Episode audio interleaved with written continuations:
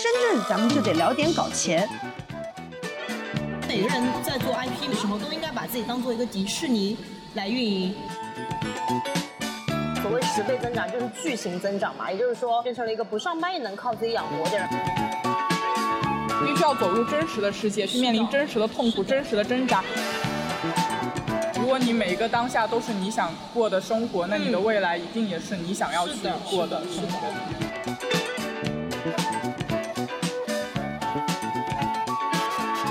大家好，我是夏末人，欢迎来到数字游民的集合地海岛工位。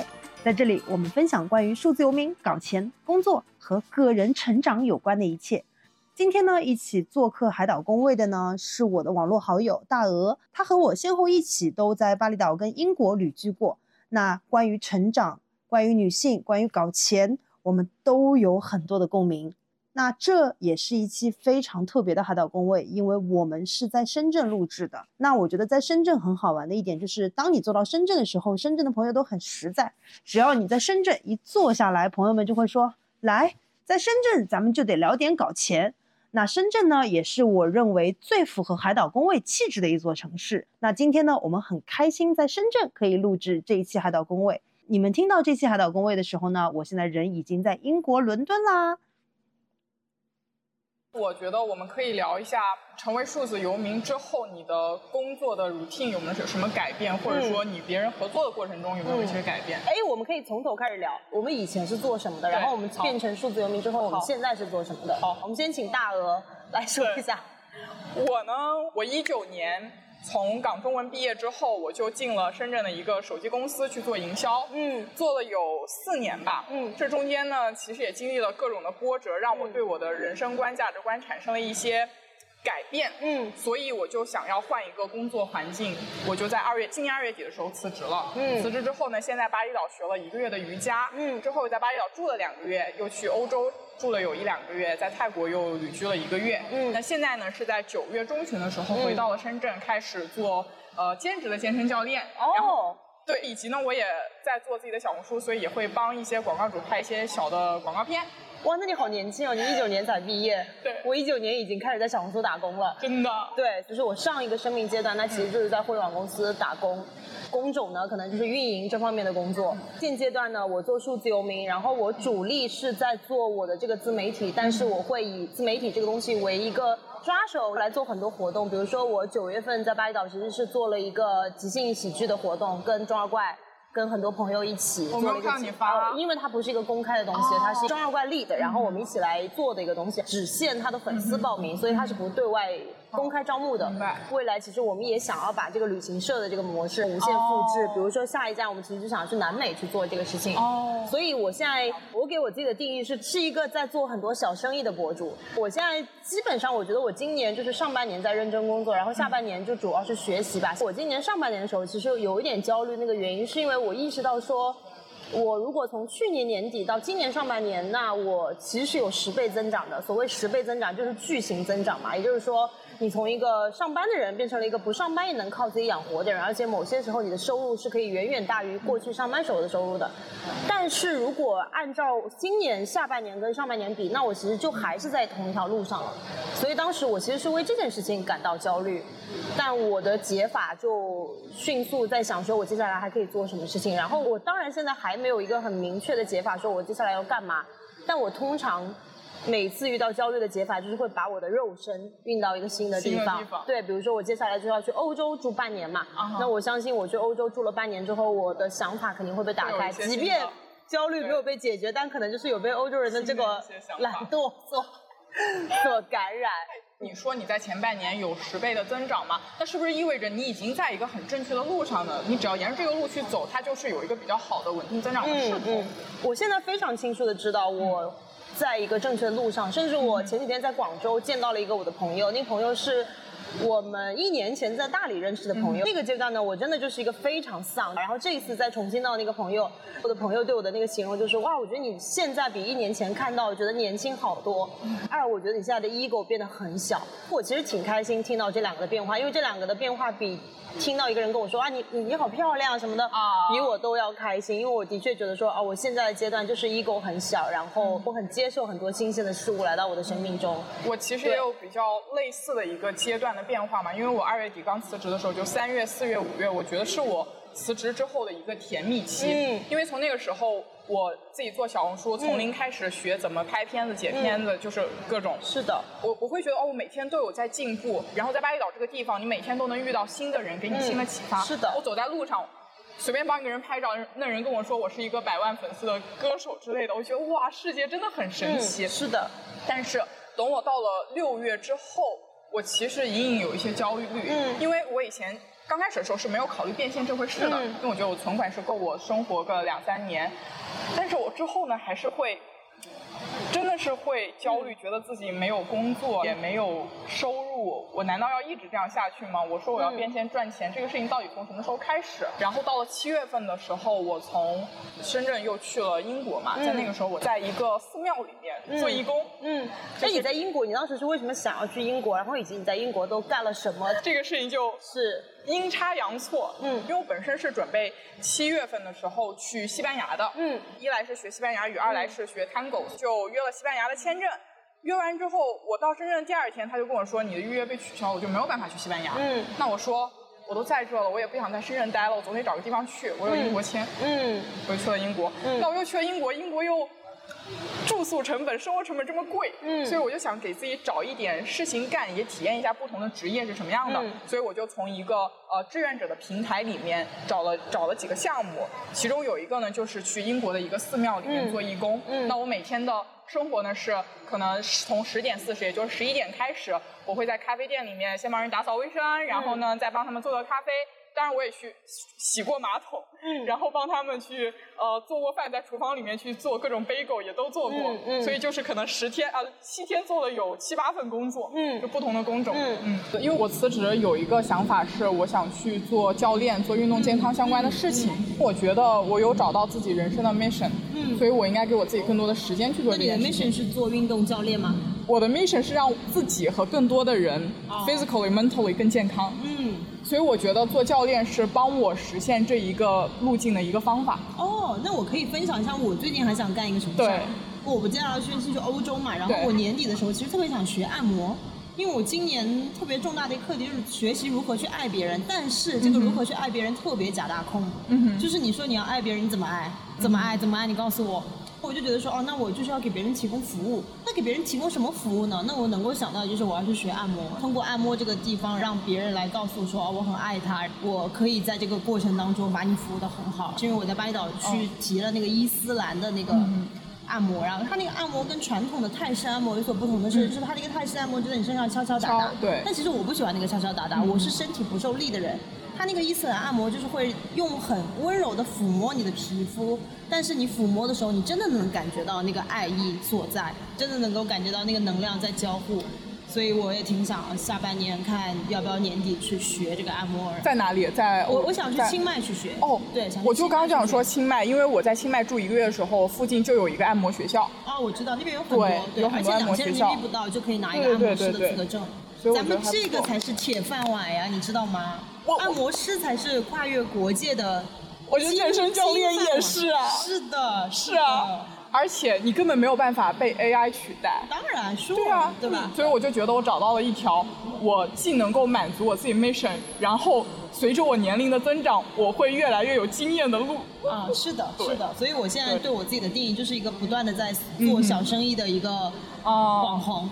我最近有一个很强烈的感受，是我小时候受到的教育，或者说我周围的人，他们都是沿着一个很规整的路去做事情的。因为我们一直被告诉说啊，你要好好学习，你找个好工作，你就能有好的收入，你就可以什么都变好了。但是当我辞职了之后去做自己的事情之后，我发现我没有什么商业的头脑。包括我做小红书，其实有很多的商业合作的机会，不是说接广告的合作机会，是和一些 C 端的商家去做一些异业的共创啊，我都错失掉了。嗯，包括说啊，有很多人问我啊，你在哪里学瑜伽的呀？你这个酒店是什么呀？我根本没有想到说我要把人拉到私域里面再去运营，但是我不觉得这个东西是缺失商业头脑，因为，呃，说真的，我今天的变现也没有说，因为如果我要去掐烂饭的话，其实我可以完全靠这个东西大赚一笔。但是我为什么都完全没来做这件事？因为我觉得大家都应该爱惜自己的羽毛。是是。我首先对我自己的未来是持一个非常积极的一个预测的，所以我现在就非常清楚知道我未来会比现在更值钱，所以我不会让任何一个人蹭到我的流量，我也不会为。任何一个品牌，一个不 OK 的品牌担负责任，因为你刚刚就在说，我其实要拉私域，干嘛干嘛干嘛，因为这中间会有很多风险。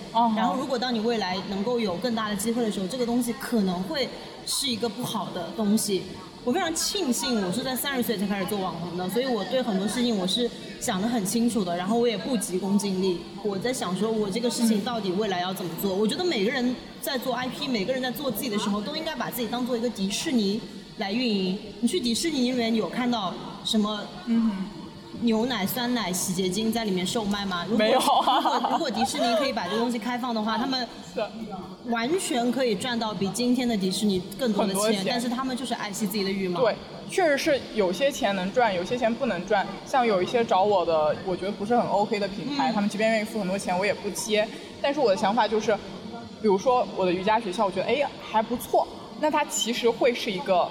双赢的生意是的，但是我之前完全没有认知要去做这个事情。嗯嗯，我觉得这个是我再回过头来去反思我半年的 gap 或者半年的自由职业上一个观念上的转变吧。嗯，我觉得会是这样。嗯，但我觉得这个东西都是马后炮了，因为。当你重新开始来的时候，你也你也不会觉得你我现在就要做那件事情，而且你长期来看，你做这件事也不会给你带来什么好处。我们俩说的都这么含糊，然后很多视频跟播客里面都在想说你俩到底在讲啥，这不 OK，就是简单来讲就是。博主该不该掐烂饭？如果你对你的未来增长，你对你的未来很有积极预判的话，你就不应该掐这个烂饭，因为你会因小失大，也不能掐那种消耗你价值的饭。对对。那，我可以分享，就是我今年掐的比较两笔比较有意思的饭。首先是我今年上半年跟天猫一起去环游地球这件事情。这个饭就很好玩。我一开始我就跟他们去谈价格，包括去面试、去争取这个机会的时候，我就跟他们讲说，我现在不缺钱，我可以跟你们讲，我现在一个广告可以挣多少钱。你们要求我的这个时间，我可以赚更多钱，但是我依然会以一个极低的价格给到你们，因为我希望通过这个的诚意告诉你，我来这里不是赚钱的，我是来这里看我的 IP 是不是在跟你们的合作当中能够变得更大。首先，它不是一个赚大钱的东西，但我觉得它对我来说依然非常有意义。它有意义的地方在于，一个普通人是怎么可能会有机会在一个月、两个月当中跟不同国家的人同时在协作，然后还要去到当地去工作？就这个事情本身非常有意义。我希望我接下来的工作都是类似像这样的东西，而且我在这个项目当中的我的话语权也非常之大，而不是对方下了个 brief，然后我就把这东西弄完。这个东西是真的有交互的感觉的。如果让你选三个。呃说三个你选工作的最看重的几个特质，最重要的肯定是它能够给我带来的工作成长，就这个一定是最最最重要的。二一定是这个体验，然后三是跟这个团队里面的合作 O 不 OK，这个三个是最重要的。就是呃，如果前几年我可能还会在乎钱，但我现在完全不在乎那个钱。已经财富自由了。呃，没有财富自由，绝对没有财富自由，但是起码我现在就是生活自由吧，就是我想干嘛我去哪儿这件事情是完全自由的。包括我也在跟很多比我小几岁的人在讲说，啊，你这个工作，如果你在乎这个千八百的这个东西，错过了一个工作成长很好的机会，你真的会很后悔将来。对，嗯，因为我自己想，我大学刚毕业的第一、第二，就是刚开始的有一份工作，因为大学刚毕业真的很穷，你真的很想要赚钱，多赚一两千块钱就意味着你可能会从一个单间变成一个有阳台的房间，然后我就先为了。赚钱去了一家我完全不喜欢的公司，在那待了三个月，度日如年，就决定说不行，就我这个人就是掐不了烂饭，然后我就把那工作辞了。进入了一家媒体公司，就是一条，哦，把那个薪水就是降到一个不能再降。我觉得那三年是我飞速成长的时期，因为我虽然说我是一个爱写作的人，然后我是一个专业学这个东西的人，但我毕业之后没有经过系统的写作训练。嗯。但在一条那三年，其实你想我在一条的主编都是原来是什么城市画报、周末画报的总编，他们来教我怎么写作，包括那个时候我的主编他会一个字一个字的抠我说你为什么这段不能这么写，你为什么这段要这么写。就这个东西是多少钱都买不来的东西。我明白你的意思。对，所以我觉得这个东西对于年轻人找工作来说，或者说选择职业来说，挺重要的。其实我现在去回想我在过去五年里面做的一些工作的选择嘛，我自己会觉得有一个遗憾的地方，嗯，是我觉得在过去几年没有一个很好的行业的眼光去选我要进的行业。我举例而言，我一八年的时候是可以去 TikTok 海外 TikTok，嗯，但那个时候呢，就手机厂商给我的钱更多，我就对说服我自己，我说，哎呀，本来人家营销也做的挺好的，又给你这么多钱，你就去看看吧。嗯，但是我并不知道的是，那个时候那个行业虽然处于顶点，但已经走下坡路了。嗯，还有一个呢，是在两年前，就是特斯拉他们在成都有一个类似于充电站的营销吧，因为特斯拉团队也很小，也没有什么钱，但是你去那儿就可以。飞速的学很多的技能，当然，而且你的这两个行业都非常的红火，就一个是跨境电商嘛，对啊，还有一个是新能源。在两年前的时候，我的前老板他其实也是我的贵人，他跟我说，呃，我给你一个几千万预算项目，你自己独立带一个项目吧。嗯，我心想，我都来这里两年多了，有这么好的机会，我应该把这个做完再去新能源。嗯，我做完之后找不到新能源的岗了，为什么？因为正好是在去年各种缩海抗，所以这是我回想下来看我在做选择的时候，没有行业眼光的两个具象化的表现吧。但是这个东西也都是马后炮。为什么这么讲？就是因为我觉得我还挺会找工作的，包括我每次重新裸辞开始跳槽，那个机会也非常的对。但是就会有很多人问我你是怎么选的？没有，就完全是一时冲动，完全就是瞎选。就比如说我当时从媒体转行去互联网，就是所有人都看来说哇你。就是怎么，因为你选的怎么会这么好？但是我说真的，我当时为什么要去小红书的原因，是因为小红书在新天地，小红书在新天地，小红书在新天地，然后小红书很洋气。那个时候本人也是刚大学没有几年，很向往小时代里面的生活。所以我为什么一再强调，就是应该是有一个很有名的投资人，也是无人知晓那个播客里面讲的一个观点，就是你要爬错误的山。为什么你要爬错误的山？就是。我还没有到二十，我到现在都觉得我是个小屁孩儿。你一个小屁孩儿，你是不可能拥有很长远的规划，二十年、三十年的这个眼光的，嗯很难。所以你可能真的能唯一能够做到的事，就是先把眼前的事儿做好。等到未来那一天，你就会发现说，哦，我 I feel everything ready，然后你的技能、你的都准备好了，然后到那个阶段，那个机会来到你手中，你就会把它对 take it。我觉得这个是非常非常重要的，因为你让我现在在规划十年，我完全不知道我接下来要做什么。我也不知道我明年要做什么，但是我觉得我也。但你很有安全感。呃，我目前的状况是挺有安全感的，因为我想说，哪怕饿死，我不是还能去再做按摩，我还能做美甲，我还可能接睫毛，我能做的事儿，我还可以当家政阿姨，我还可以给别人看孩子，是吧？可以可以。我其实你刚刚说说的让我想到两个观点，一个是。你在做选择的时候，你到底是要局部最优解还是全局最优解？嗯，我觉得很多时候我自己的一些冲突和纠结，是我回过头来看，我想要一个全局最优解，但是全局最优解可能就是不存在。是的，是的，这件事情其实就像找男朋友或者说找伴侣一样，就是任何一个人在生活的时候都是最大最大的。活在当下。是的，是的。如果你每一个当下都是你想过的生活，那你的未来一定也是你想要去过的生活。哎，那我问一下，你接下来有什么计划跟打算吗？我，我现在呢，我从这周开始就在深圳做兼职的健身教练了。啊，我今天我今天晚上就要去呃平安大厦那边的一个公司去做兼职的健身教练，当然钱很少，但无所谓。哦，那我觉得钱很少这东西，但我前面已经有讲过，就是刚开始做工作的时候，真的不能够奔着钱多还是钱少这个事情，你要想清楚，我做这个事情对我来说是不是那种财富积累。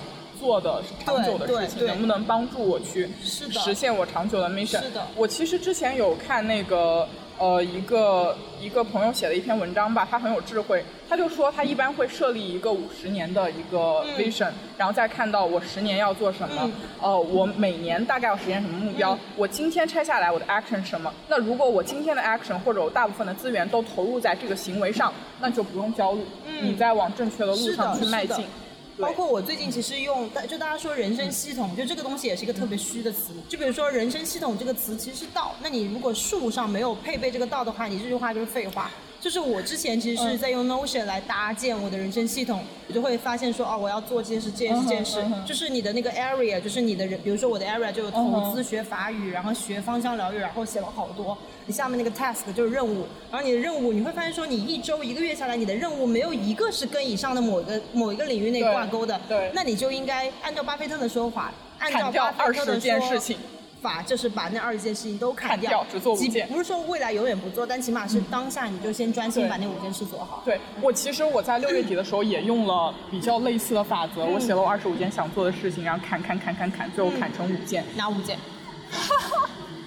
咱们就是要清晰明了，不要就是说一些有一件自我的训练和。呃，健身知识的一些积累啊，这个很很扎实，也很需要。对，因为我系统健身了有两三年，我也考了健身教练证、瑜伽教练证。但是你有这个证书，不代表你自己就练得很好。嗯。或即便你练得非常好，也不代表你能够去看出别人身体上的很多问题。嗯。等一下，我们让我们请蛾 子老师纠正一下。给我们蛾子老师纠正一下。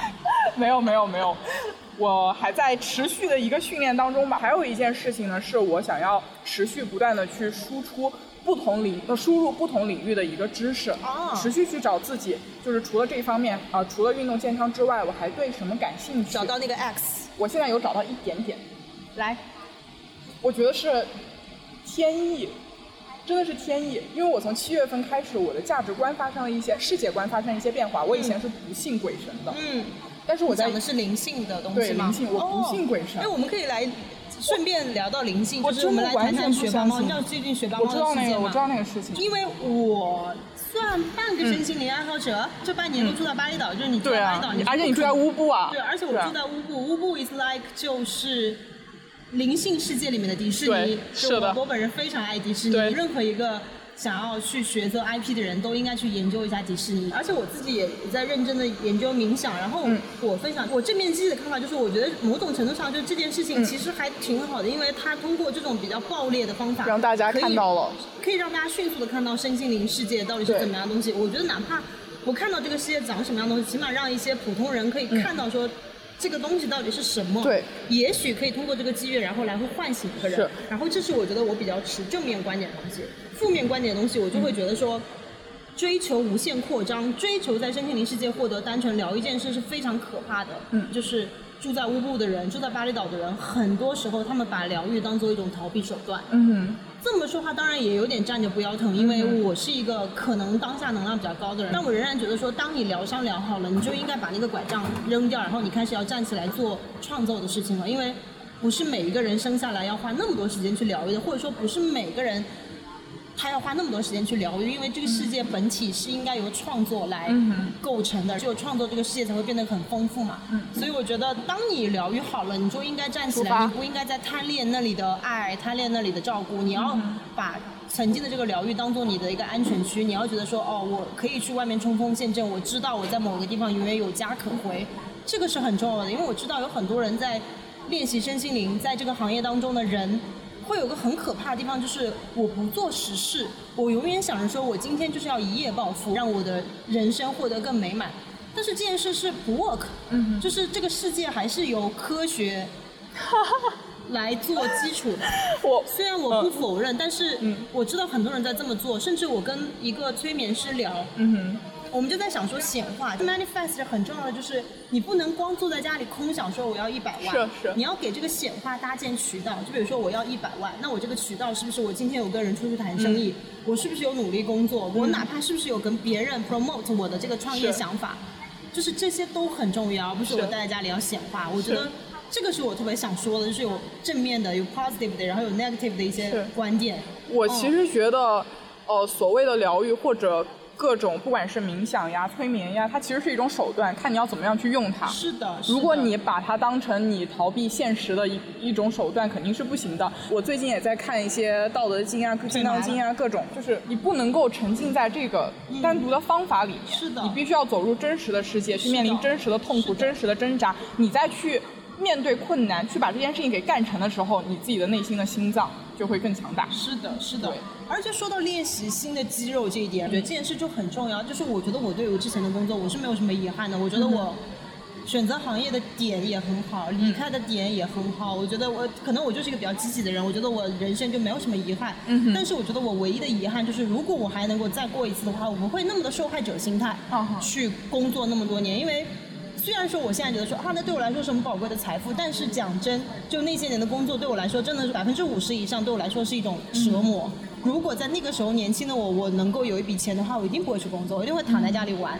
所以那不是一个特别快乐的事情。现在我就会觉得，我当时为什么会受害者心态的原因，也是因为我对一个事物有一个很惯性的习性反应，对一个事物有很出生。呃，不接受，然后以及有非常有个人狭隘观点的一些东西，比如说老板说了什么，我就下意识的觉得说你一定在针对我，你一定在 PUA 我，就是把他个人化了。对，然后有很多时候你的那些反抗的情绪，不是因为老板说那些话，是因为你自己的一些狭隘的判断，是。你自己单方面的一些东西把这个东西搞得一团乱。当你觉得这个环境很糟糕，或者说怎么样的时候，本质上是因为你的潜意识希望你离开这个地方，所以你的潜意识捏造了一个你的攻击对象，你要通过对这个人的反击来完成你对这个地方的逃离。我其实，在最近几个月想明白了一件事情，就是你的心怎么样，你怎么样用你的心去构建你的世界，你的世界就会怎么样。我可以说两个故事吧，可能是我下半年以来。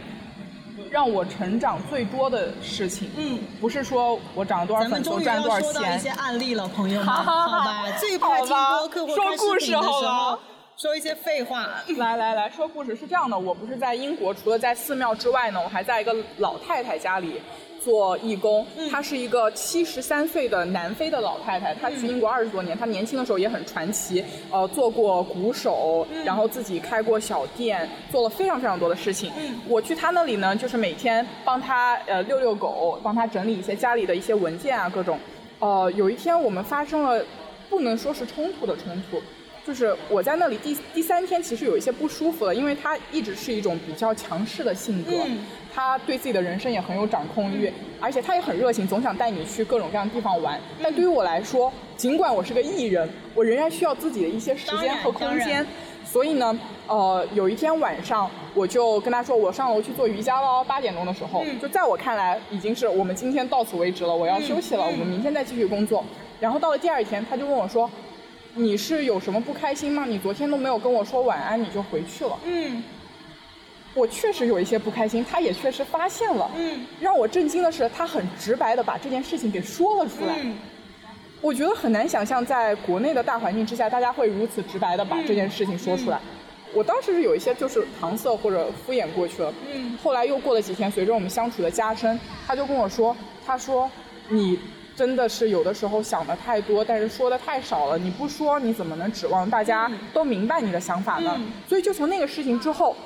我就意识到，这其实不仅是一种高语境或者低语境文化下的差异，更多的是我们在面对自己想法的时候，能不能大声的说出来。不管是我的不舒服、我的开心、我的快乐，我都应该把它给说出来。嗯。之后呢，我就把这个法则应用到和朋友的一些相处之中。比如说，我去朋友家里吃饭，他们做了一桌很好吃的饭，我就说今天真的很开心，你们做这些饭，我觉得就是也很忙了很久，就是很感谢你邀请来我们家。我朋友说你是不是有点客套？我说真的不是，但我能够感受到，我直白的说出了我的开心之后，他的情绪有变得更好。嗯嗯，对，是的，我我我很同意这个点，就是对，我觉得我们的高语境文化其实就是东亚文化，如果有不爽我也不会说出来，对，如果我有很开心我很感谢我也不会说出来，对，意会，对，就需要你意会，但是呃，大部分情况下，如果我们都是一个就是在这个文化当中长大出来的人，这件事情不构成什么很大的问题。甚至我还会发现说，华人文化里面他会用冒犯来表达亲密，比如说爸爸妈妈就会跟你说，哎呀，这小肥猪回来了。他其实是通过这种方法来跟你表示说，我们我们之间的关系很亲密。比如说你邀请朋友来你家做客，然后你会跟朋友说，自己搞，我不管你了，只是代表着一种说，哦，我你很。你你对我说你是我自己人，对对对，所以我觉得这这这不是什么问题，但是我依然觉得说有的时候我们要互相借鉴彼此的文化的东西，其实是会让那个东西变得更好嘛，因为所有的文化运转都是这样。是，但可能对于我来说，它就是一个很受启发的东西。为什么？因为我以前和我爸妈相处的过程当中。不会和他们说太多我的开心，我的遇到的困难。是的。但是我九月份回了家一趟，我就开始和我妈妈说，我说我这些年经历了什么，然后把我一直以来和对他的有一个不太满意的地方，对心结终于说出来了。刚开始的过程是极为痛苦的，因为我妈妈甚至不记得那件事情。嗯。但当我说出来，我告诉他我的情绪是这样的之后，我有这些痛苦之后，他逐渐能够去理解我。嗯。我就觉得我好像解开了我我们之间很多年的一个隔阂。嗯。哎，那说到这件事情，我。我现在是完全不为任何原生家庭困扰，而且又回到前面那个说法，就是万事发生皆有利于我。我现在觉得说我的原生家庭的配置真的太好了，不是说我是一个有钱小孩的家庭，我们家就是家境非常普通，但我觉得这个东西非常好，就是一方面它让我不眷恋家，一方面就是他从小对我的打压，让让我变成一个很坚强、很强硬的人，然后这些所有的这些特质都把今天的我塑造出来。甚至我朋友就会说，如果你是一个富二代的话，姐，你就会待在家里，想要在家里挖矿，天天在家里，根本就不想要出门了。对对，我曾经因为跟我家里人的问题严重到我去看心理医生，然后我就跟我爸妈说，我爸妈甚至都不记得。我也是。对，然后我就会他们完全不记得了。然后后来用理性人的角度看，就完全就是因为我当下。的生活境况没有那么的好，所以我就会想把这个责任推卸给他人。就是当你生活正向的走的时候，如果按照那个受害者逻辑，你也应该想说是我原生家庭的什么什么东西导致了我现在现在这样吗？但你也不会这样想啊。只有你在受害的时候、受伤的时候，你才会觉得说都怪你当时让我变得不自信。哎，确实是一个新的思考的路径。对啊，对呀。那你会会觉得你们仍然有没解决的问题想要去解决吗？没有，我目前觉得非常好，而且我现在非常满意我跟我爸妈之间的关系，就是。呃，我们之间现在的边界感变得非常的清晰，真的吗然后也很好，而且他们也对我现在做的事情足够支持。虽然偶尔会催婚，但是我以前比如说他们会催婚的时候，我就会特别简单粗暴说好烦什么有的没的，就是以一种抵制的状况。但现在我就会跟他们讲道理，我就会跟他说。亲爱的爸爸妈妈，我现在要去结婚市场上，那我现在就是要越年轻越漂亮，我在这个婚宴婚恋市场越吃得开嘛。我现在都快三十岁了，我拿什么跟年轻姑娘去拼？我说妈妈，我现在你们应该全方位去支持我去做事业，如果我的事业做得很成功的话。才是我更大的砝码，而不是应该我现在放低身段去找一个好人嫁了。然后我就跟他讲这个道理，那这个道理他们也懂嘛，就是爸妈也不至于说完全不懂这些道理，所以他们偶尔会说一说。然后那个说我我理解是他们对我的担心，但我不会像以前那么的抵制了。所以我现在其实挺满意。心是怎么样的，你的世界就会是对啊对啊，所以我现在觉得说哇真好，这个世界对我太好了，我每天都感恩感恩世界。就我觉得哇深圳好好啊，就是有奶茶，那么多奶茶可以喝，我长两个痘。了，烦死了，真的烦死了。哎，其实我想是吸引力法则里面有一条，就是你得感谢你周围所有的一切，然后宇宙才会。你觉得你身边的人对你特别好的时候，你身边的人真的会对你越来越好。真的，我觉我有的时候觉得说，我怎么配啊？我身边的人怎么会对我这么好？你配的，你配的。真的，但我后来觉得说，也许我够好啊，所以他们才对我好，他们对我好也不会亏嘛。对啊，嗯，是的，可以再聊些，再聊些鸡零狗碎的，鸡零狗碎的。有多鸡零狗碎啊？感觉聊了很多，嗯，还蛮开心的。一句废话都没有。对，还蛮开心的。聊最后一一个话题吧。因为这个话题呢是，呃，受到我一个朋友的启发。我朋友在深圳的一个国际学校当老师，他也很想辞职，但是他不敢的地方不是在于他没有钱，他也有一些钱，他也呃有稳定的关系，就各种。嗯。他很迫切的需要知道，比如说他要做自媒体或者做自己做创业，什么时候能拿到结果？嗯，他对于这个事情是不了解的，所以他就没有安全感。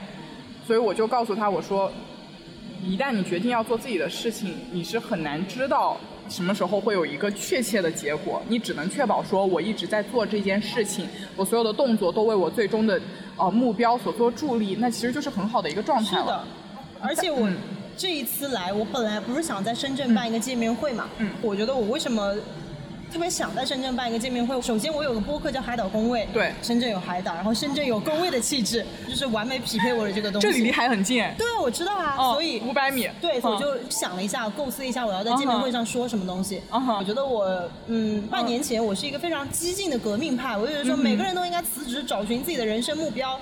上班是没有出路的，但到现在这个阶段，我其实是变成了一个温和的改良派。